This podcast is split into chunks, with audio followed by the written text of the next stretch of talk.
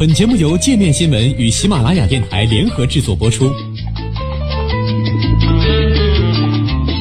界面新闻五百位 CEO 推荐的原创商业头条，天下商业盛宴尽在界面新闻。更多商业资讯，请关注界面新闻 APP。还原张颖遇害案，克里斯滕森的罪恶之路。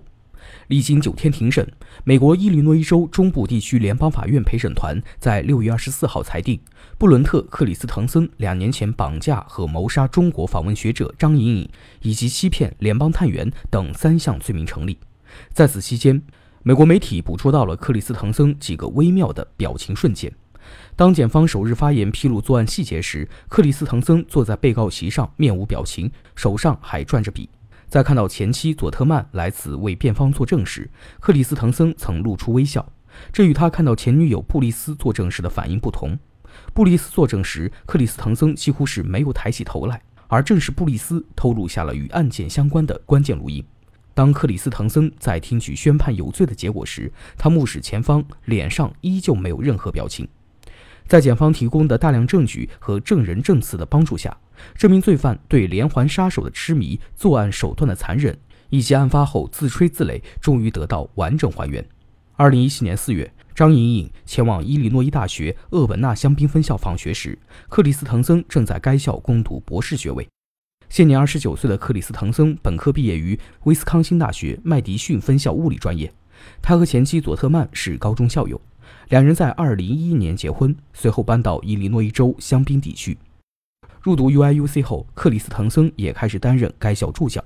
佐特曼作为辩方证人出庭时介绍说，在本科就读期间，克里斯滕森染上了酗酒的习惯。两人婚后几乎没有社交生活，每天晚上基本都在家里玩电子游戏与看电影。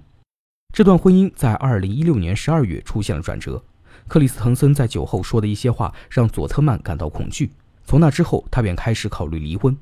2017年3月，克里斯滕森接受了心理咨询。庭审中播放的录像显示，他希望能戒掉酗酒的习惯，并坦言自己曾对连环杀人有强烈的兴趣，还买了一些可以用来杀人的工具。但他随后又说自己已经抛却了这方面的念头，因为他知道这些念头与酗酒的状态有关。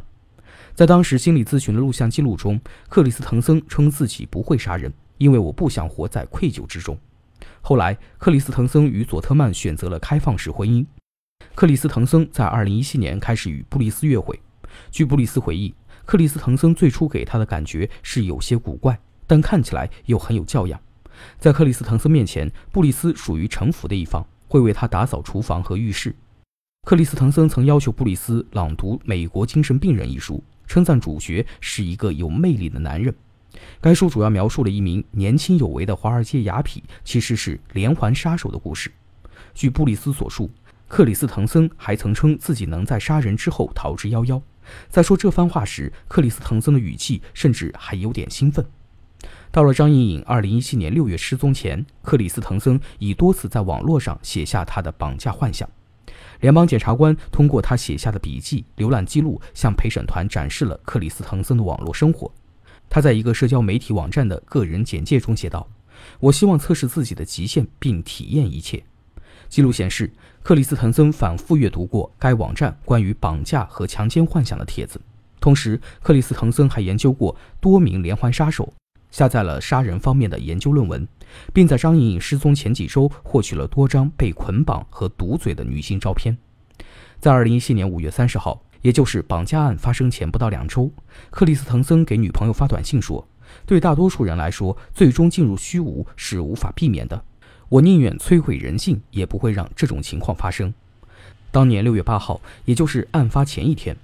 克里斯滕森在谷歌上搜索了家用清洁剂的相关信息。九号案发当天上午七点四十五分左右，克里斯滕森曾出门买了一瓶朗姆酒。在克里斯滕森遇到张颖颖之前，他曾经试图诱骗其他女生上车。伊利诺伊大学毕业生霍根的证词显示。他被假扮成便衣警察的克里斯滕森搭讪，但最终拒绝了克里斯滕森，还报了警。六月九号中午，时年二十六岁的张颖颖和租房经纪人约定下午签署租房合同，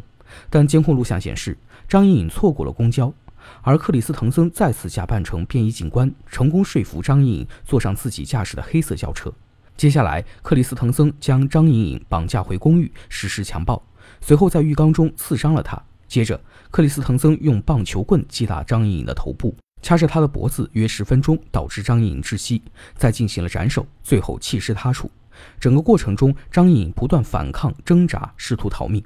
弃尸后，克里斯滕森彻底清理了公寓与车辆，但他的床垫、床板墙面、地毯下方和棒球棍上仍留下血点。他对妻子佐特曼称，床垫上的血迹是鼻血，但调查人员之后进行的 DNA 血样测试表明，这些血点基本已确认属于张莹莹。那天晚上，克里斯滕森还给女友布丽斯发短信：“我已经精疲力尽了，只是累了。”张莹莹遇害后的第三天，克里斯滕森在当地社区商店购买了用于疏通下水道的化学制品 Drano 和超大型垃圾袋。Drano 的主要成分是氢氧化钠或碱液，可被用于溶解有机物质。而克里斯滕森购买的垃圾袋尺寸之大，甚至超过了检察官的身高。佐特曼说，他曾在六月十二号看见克里斯滕森扛着行李出门，不过他没有看清楚行李的模样。张莹莹的遗体至今仍下落不明。随着 FBI 确认张莹莹所上车辆的信息，克里斯滕森成为被怀疑的对象。二零一七年六月十六号起，克里斯滕森的女友布丽斯开始配合 FBI 携带窃听器，警方向他提供了两个类似于咖啡杯和便利贴的录音设备。布里斯前后录下了九段与克里斯滕森的对话。六月十七号，克里斯滕森透露，他用一个巨大的行李袋运了一件大礼物，但当时布里斯并不明白克里斯滕森在说什么。而录音当中最关键的是六月二十九号，克里斯滕森和布里斯参加为寻找张莹莹举行的烛光晚会前后的两段对话。在录音中，克里斯滕森向女友承认自己杀害了张莹莹，还反复对女友吹嘘：“你一定会记得这个晚上，有这么多人来了。”他们来这里是因为我。在当晚回家后，克里斯滕森向布里斯详细描述了绑架张莹颖并将其杀害的全过程，称张莹颖是他杀过的人里反抗最猛烈的一个。但是克里斯滕森拒绝透露张莹颖的尸体藏在哪里，他说自己不会告诉任何人，张莹颖永远不会被找到，他的家人只会空手而归。克里斯滕森坦言，他只将真相告诉了布里斯，因为他太想找人倾诉了。他甚至还安慰布里斯，称自己不会杀他，因为你太重了，像是要处理掉一百五十磅而不是一百磅。当天夜里，布里斯将录音装置交给了 FBI 探员。第二天，克里斯滕森被捕。两年后，联邦检察官米勒在结案陈词中重申了在勘案陈词中的陈述：克里斯滕森绑架了张莹莹，他谋杀了她，掩盖了自己的罪行。如今，克里斯滕森已被定罪，本案将于七月八号进入量刑阶段。届时，陪审团十二名成员必须再次达成一致，才能确定他接受死刑的惩罚。